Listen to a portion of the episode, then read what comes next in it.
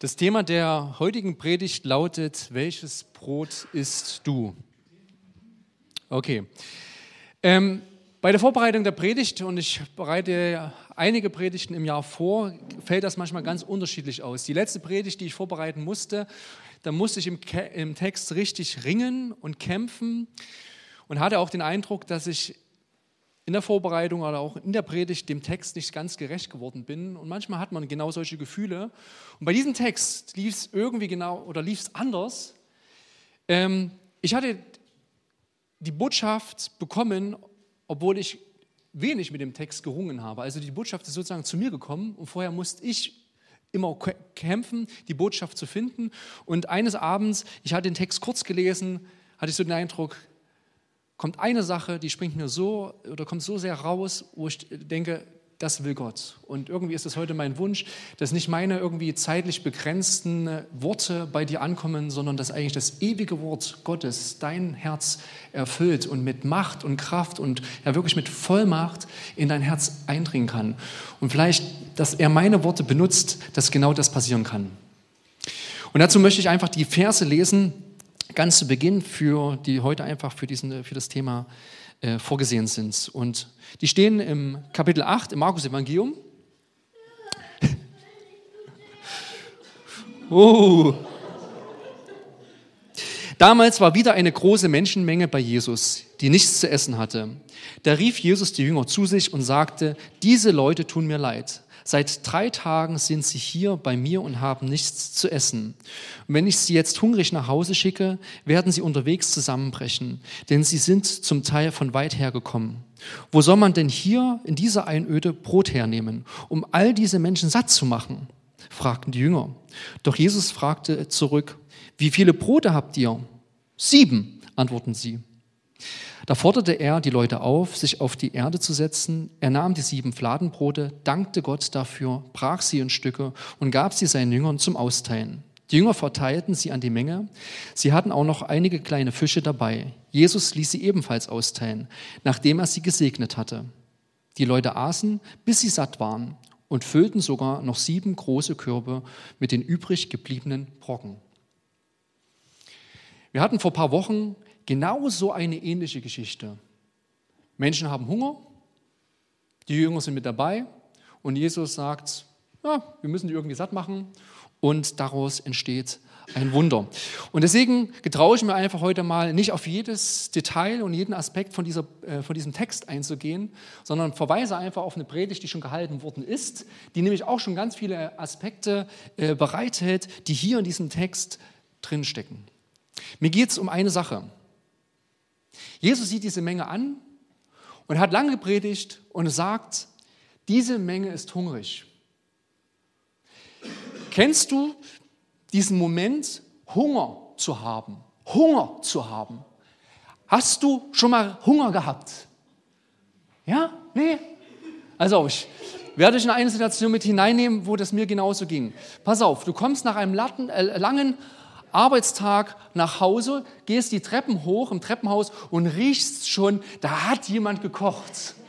Und du merkst richtig, wie dein Magen und dein ganzer Körper sich freut, gleich dieses leckere Gericht äh, zu dir zu nehmen. Und du machst die Tür auf und der Geruch wird intensiver und du gehst in die Küche und freust dich deines Lebens, dass du jetzt endlich gleich Nahrung haben kannst, machst den Ofen auf, wo du denkst, dass da dieses Gericht drin ist und du machst den Ofen auf und nichts ist da.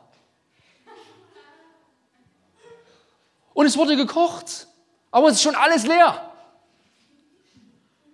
Das könnte bei uns eine kleine Ehekrise auslösen, diese Situation. Ja, über solche Dinge sollte man gerade am Anfang der Ehe oder so mal vielleicht ein bisschen reden, wie man das so handhabt. Also wir haben das Problem überwunden. ähm, oder vielleicht kennst du die andere Situation. Äh, bei uns ist es manchmal so, ähm, haben wir eben keine Lust zu kochen und dann wird gefragt, okay, wir holen was. Und dann sage ich, ich würde dir was jetzt holen. Hast du auch Hunger? Nee, für mich brauchst du nichts mitbringen. Dann ziehe ich los, hol was und komme mit meinem leckeren Essen wieder.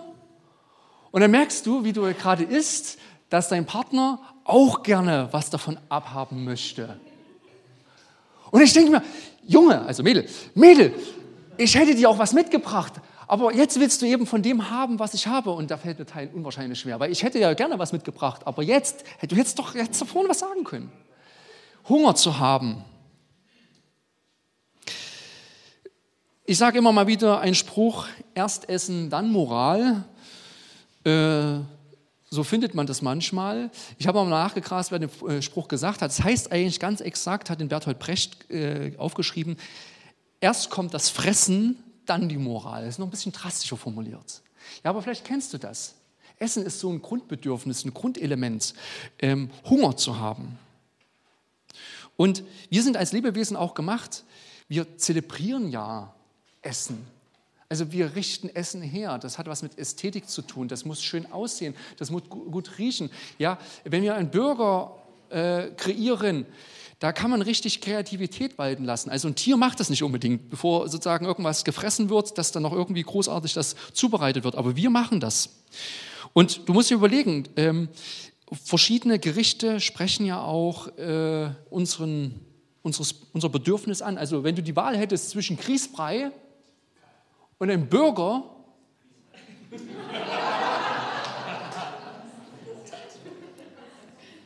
also ich weiß noch, äh, eine Situation, ich war eingeladen auf einer der ersten Hochzeiten, wo ich als Gast eingeladen war, nicht in Ostdeutschland, ähm, und die, es wurde das Buffet freigegeben und das Buffet befand sich aber auf einer anderen Etage, weil das war ein relativ großes Hotel und da waren mehrere Hochzeiten zur gleichen Zeit. Und ich mit meinem Schwager, damals noch re recht jung und sportlich, sind wir dann da hochgesprintet, um die Ersten an dem Buffet zu sein. Entschuldigung, wenn die so sind.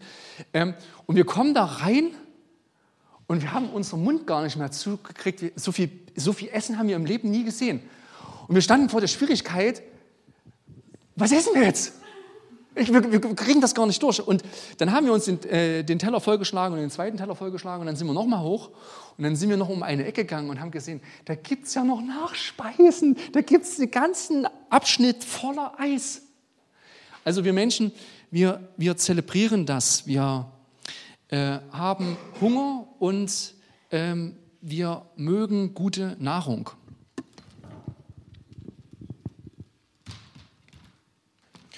Und genau das haben hier die Leute.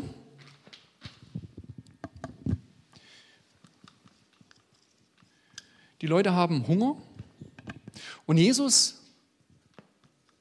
vollbringt hier ein Wunder und es gibt Brot oder im Allgemeinen es gibt Nahrung.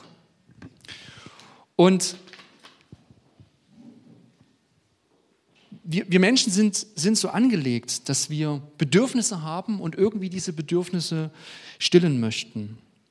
Und ich denke, dass dieses, diese Sache zwischen Hunger und Nahrung, dass man das auch noch auf eine andere Ebene, auf eine andere Dimension bringen kann.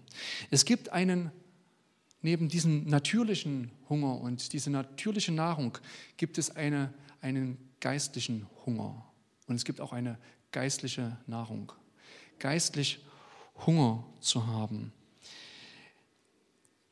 die Sehnsucht zu haben, geliebt zu werden, die Sehnsucht zu haben, gehört zu werden, die Sehnsucht zu haben, Sinn im Leben zu finden, das etwas Höheres in seinem Leben zu finden, zu wissen, warum man auf dieser Welt ist, warum man hier ist.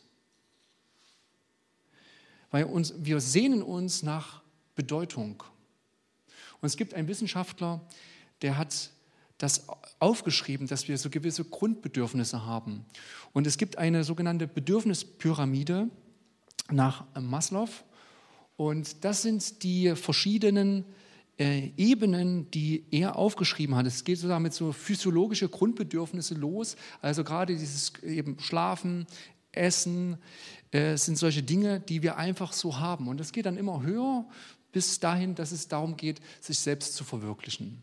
Wir haben diese Bedürfnisse. Wir haben einen geistlichen Hunger. Und in der Neuzeit hat man scherzhafterweise diese Pyramide nach unten hin erweitert. Es gibt sozusagen in unserer heutigen Zeit noch unter äh, physiologischen Grundbedürfnissen das Grundbedürfnis nach WLAN und natürlich das Grundbedürfnis nach Akku. Vielleicht kennt ihr das, wenn euer Handy auf 1% steht und du denkst, hoffentlich hält das jetzt noch ein paar Minuten oder ein paar Stunden durch. Wenn, das mein, wenn mein Handy abschmiert, ich weiß nicht, ob du diesen Moment kennst, irgendwie fühlst du dich dann äh, als nur halben Mensch, weil du kannst nicht mehr kommunizieren, du kannst äh, ohne Handy. Er ist ein Spaß, ja, das hat Maslow eben nicht gesagt, er hat sozusagen diese äh, beiden unteren Grundbedürfnisse nicht dazu gefügt, es ist einfach so in unserer heutigen Zeit so scherzhaft gemacht worden. Oft wird das, was hier als, oberste, äh, als oberstes steht, Selbstverwirklichung, wird in der meisten Literatur als die Spitze angegeben, als das Höchste, was wir eigentlich als Menschen haben wollen. Wir wollen uns gerne selbst verwirklichen. Als Maslow, der das ähm, entdeckt und aufgeschrieben hat, am Ende seiner Tage war, hat er noch auf diese Selbstverwirklichung noch was draufgesetzt. Und das ist als Fachbegriff äh, zusammengefasst Transzendenz. Sich auszustrecken nach einer höheren Bedeutung, was außerhalb von mir selbst liegt, was nicht so einfach greifbar ist, etwas Transzendentes. In der meisten Literatur, ich gehe davon aus, dass wenn ihr eine gute Schulbildung hattet, kennt ihr diese Pyramide, zumindest Teile her. Und oft wird die Spitze vergessen. Weil Maslow diese Spitze erst am Ende seines Lebens aufgeschrieben hat und dann erst in seinen Nachwerken mit veröffentlicht worden ist. Der Wunsch nach Transzendenz, der Wunsch zu wissen, dass mein, mein Leben noch irgendwie eine höhere Bedeutung hat. Und das ist eigentlich bei uns Menschen drin. Und weißt du, was ich dir wünsche, ist, dass du dieses Gefühl entdeckst in dir, ich möchte gerne Sinn in meinem Leben haben. Und ich möchte gerne Lust haben, diesen Sinn nachzugehen. Und ich möchte gerne Lust haben, denjenigen zu finden, der diese Transzendenz, diese Lehre füllen kann. Ich wünsche dir, dass du Bock auf Gott hast, dass du Lust hast, dieses transzendente Wesen zu entdecken, der nämlich genau diese Spitze füllen kann.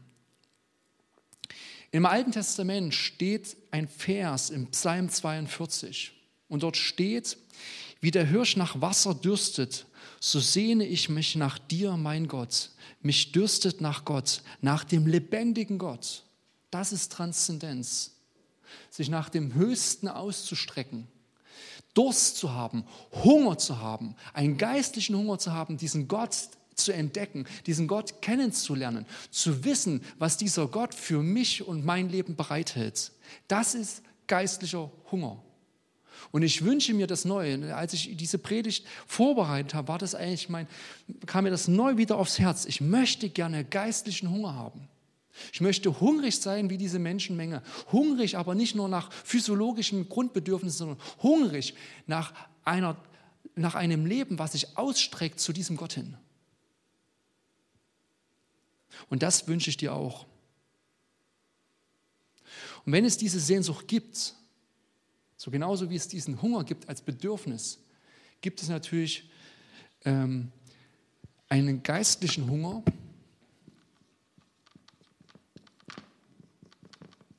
den ich gerade auch beschrieben habe.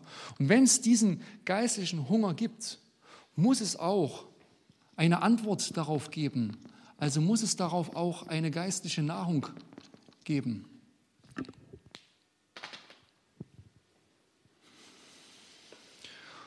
Und Jesus sagt im Neuen Testament, bringt er das auf den Punkt und sagt, dass es eine geistliche Nahrung gibt, dass wir nicht hier im Regen stehen äh, bleiben mit unserem Bedürfnis nach Transzendenz, sondern dass dieses Bedürfnis gefüllt wird. Und dort schreibt Jesus oder dort sagt Jesus im Neuen Testament, Jesus aber antwortete und sprach, es steht geschrieben, nicht von Brot allein soll der Mensch leben, sondern von jedem Wort, das durch den Mund Gottes ausgeht. Von dem Mund Gottes, das ist geistliche Nahrung. Gott will uns Menschen satt machen. Er will uns Erfüllung geben. Er kennt deine Wünsche und Bedürfnisse besser als du selbst, weil er der Schöpfer ist, der dieses Geschöpf, der dich und mich gemacht hat. Und deswegen kann er sagen, ich kann deine, deinen geistlichen Hunger stillen, weil ich habe dazu die geistliche Nahrung. Er weiß, was in deinem Leben das Beste ist und er will deine Quelle sein. Weil wir oft uns mit anderen Dingen hier, wir merken ja dieses Bedürfnis und versuchen dieses Bedürfnis auch zu stillen. Aber ich kann dir sagen und ich glaube äh, daran, dass Gott derjenige ist, der die Quelle ist, diesen geistlichen Hunger zu sättigen. Er ist der, der Leben gibt. Und er hat nicht nur das Leben gemacht, sondern er hat die Qualität des Lebens in sich. Und deswegen können wir zu ihm gehen und er gibt geistliche Nahrung. Wir haben vorhin gesungen, all deine Macht und all deine Stärke sind offenbar, denn all deine Werke sind für mich da, damit ich es merke, du bist der Sinn. Du bist der Sinn. Du bist der Sinn. Und wir kommen in unserem Leben an einen Punkt, wo wir merken, dass wir nicht aus uns selbst heraus dieses Bedürfnis stillen können. Und wir merken vielleicht irgendwann später auch, dass ein Partner oder ein Gegenüber, ein Mensch, dieses Bedürfnis nicht letztendlich vollends stillen kann. Ich brauche Transzendenz, ich brauche eine Erfahrung mit etwas, was außerhalb von mir liegt. Und Jesus sagt, er behauptet, und ich glaube daran, dass er diese Qualität hat. Er hat dieses Wort, dieses Brot, dieses geistliche Brot, das satt macht. Und ich wünsche dir und ich wünsche mir, genau diese geistliche Nahrung zu kosten. Und vor allem wünsche ich dir, diesen geistlichen Hunger zu haben. Weil diese geistliche Nahrung willst du nur aufnehmen, wenn du verspürt hast, was wirklich geistlicher Hunger ist. Und deswegen fängt es damit an zu wissen und zu spüren und sich neu wieder auch vielleicht auf die Suche zu machen, geistlich Hunger zu haben. Ich habe jetzt sehr schön zwei Dinge gemacht. Ich habe diese irdische Ebene analysiert und dann diese zweite Ebene, eine geistliche Ebene. Und oft machen wir das so. Wir haben ein irdisches Leben und dann haben wir irgendwie vielleicht noch eine Art geistliches Leben. Und ich möchte heute auch äh, durch den Text dir noch eine andere Sache klar machen, dass oft diese beiden Ebenen miteinander was zu tun haben.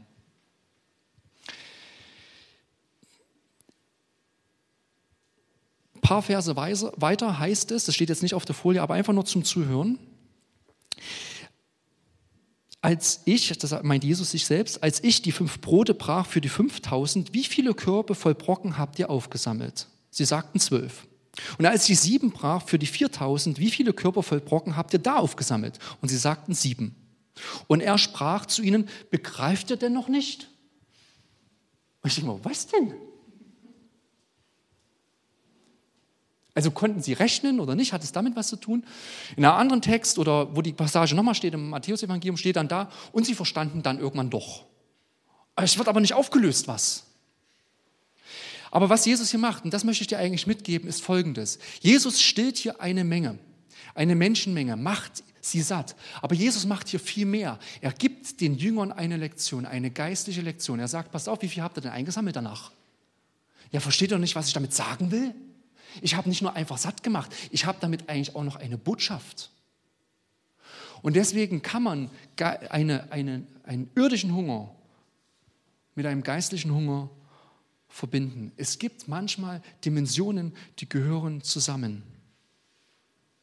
Weißt du, ein Wunder muss nicht unbedingt dein Herz öffnen. Es sollte aber unbedingt dein Herz öffnen. Du kannst mit dem Wunder stehen bleiben und kannst sehen, boah, ich bin geheilt oder boah, ich bin satt gemacht worden. Oder ich sehe dahinter noch eine ganz andere Dimension. Und genau das macht Jesus hier, um seine Jünger zu belehren. Er bringt diese vier Elemente eigentlich auf einen Punkt zusammen.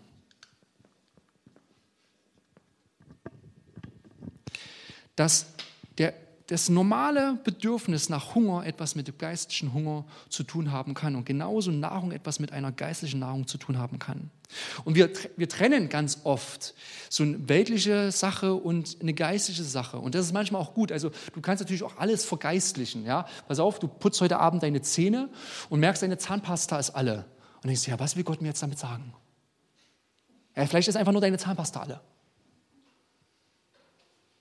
Aber es gibt gewisse Dinge, wo ich dich einfach einladen möchte, dein Leben aus einer ganz anderen Perspektive wahrzunehmen. Ähm, wenn du beispielsweise krank bist und wirst gesund, beispielsweise durch Medikamente oder einfach nur so, weil vielleicht jemand für dich gebetet hat, verstehe nicht nur einfach, dass du gesund geworden bist, sondern verstehe, dass da eine geistliche Ebene abläuft. Du bist ein geistliches Wesen. Und wenn du durch dein Leben gehst und satt gemacht worden bist, weil vielleicht jemand für dich gekocht hat, verstehe eine geistliche Ebene dahinter. Bringe beide Ebenen zusammen. Verstehe, dass du für das, was du bekommst, dankbar sein kannst. Verstehe, dass das Wunder dir den Wundervollbringer zeigen möchte. Weil genau das ist die Gefahr bei all den Dingen, die wir vielleicht erleben auf einer Seite, dass wir das immer trennen und gar nicht sehen, dass es da einen gibt, der das mir geschenkt hat. Und dass ich dafür Dankbarkeit entwickeln kann. Und ich glaube, das ist wirklich eine richtig schwere Übung. Mein Leben mit Gott zu verbinden, mein Leben aus einer geistlichen Perspektive heraus zu sehen. In dem Text Genau danach. Also Jesus verbringt das Wunder und genau danach kommen Pharisäer, also Leute, die religiöse Gelehrte zur damaligen Zeit sind, zu Jesus und sagen, Jesus, wir hätten gerne ein Wunder von dir. Sie wollen genau das sehen hier. Irgendwas Fancy-mäßiges, keine Ahnung. Sie wollen ein Wunder sehen. Und dann wird, beschreibt der Text, warum, welches Motiv haben sie? Sie versuchen irgendwie ähm, ein, Jesus einen Fallstrick draus zu drehen, irgendwie was zu finden, wo sie Jesus dafür anklagen können. Und deswegen ist meine Frage, wozu will ich ein Wunder haben? Brauche ich es irgendwie für eine innerliche Bestätigung oder führt ein Wunder bei mir dazu, dass ich Gott verherrliche? Oder bleibe ich nur bei diesem Wunder stehen? Verstehe vielleicht, dass ich jetzt wieder gesund bin, aber bleibe nur dort stehen. Also ich war diese Woche, musste ich mich einen Tag krank schreiben lassen, weil ich längere Zeit Kopfschmerzen hatte. Und realisiere ich, auch wenn ich Medikamente einnehme, auch, äh, dass trotzdem Gott seine Hand im Spiel hat, dass Gott mich gesund macht. Und dass es nicht unbedingt darauf ankommt, wie viel Glaube ich da hatte, sondern Gott macht das auch einfach. Und deswegen ist es wichtig zu verstehen, ich will den nicht nur das Wunder sehen, sondern ich will mich über den Wundervollbringer freuen. Und deswegen sagt Jesus zu den Pharisäern, ich gebe euch kein Wunder. Ihr kriegt kein Wunder. Ich schenke es euch nicht. Warum? Weil ihr Herz verhärtet war. Sie wollten eigentlich nur etwas sehen, damit sie Jesus eine Falle stellen können. Und deswegen frage ich mich, wie ist es bei mir? Warum will ich etwas? Und habe ich wirklich das Bedürfnis, wenn Gott mir etwas schenkt, ihm dafür die Ehre zu geben, ihn dafür zu loben, wenn er meine, meinen geistlichen Hunger stillt.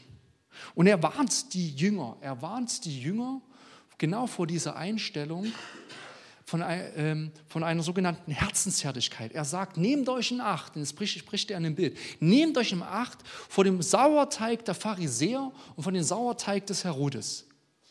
Und sie gucken sich an und denken, hä, warte mal, was ist jetzt mit Brot? Wie ist das jetzt? Und sie sind völlig, sind völlig auf einer irdischen Ebene und verstehen gar nicht, dass eben Jesus dieses Wunder, dieses, dieses Speisungswunder verwendet, um ihnen geistig etwas klarzumachen. Deswegen ist es wichtig zu verstehen, dass oft Gott, wenn er hier was macht auf dieser Ebene, uns vielleicht auf der geistlichen Ebene etwas zu sagen hat. Und er sagt seinen Jüngern, gebt Acht vor dem Sauerteig der Pharisäer und des Herodes. Warum? Weil sie mit einer vorgeprägten Meinung zu Jesus kommen und nicht, nicht akzeptieren wollen, dass er der Sohn Gottes ist, dass er eigentlich gekommen ist, um sie zu befreien. Sondern sie haben Jesus schon in ein vorgefertigtes System gepresst und sagen, so muss das sein. Und wenn der nicht da reinpasst, dann ist er ein Verräter, dann ist er ein Falschprophet. Genau mit so einer Einstellung sind sie zu Jesus gekommen. Und er sagt äh, Jesus zu seinen Jüngern, nehmt euch vor diesen Pharisäern in, äh, in Acht, weil die haben ihr Herz verhärtet. Die wollen mich nur aus einer Perspektive sehen. Die wollen, die kommen zu mir und schauen mich nur aus dieser Richtung an und suchen eigentlich diesen Fehler. Und deswegen ist meine Frage, komme ich mit einem offenen Herzen zu Jesus? Bin ich ehrlich? Oder habe ich schon meine Meinung? Jesus, du musst eigentlich so und so handeln, weil ich kenne dich nur so und so. Oder kann dieser Gott, kann dieser Jesus außerhalb der Box mir etwas sagen?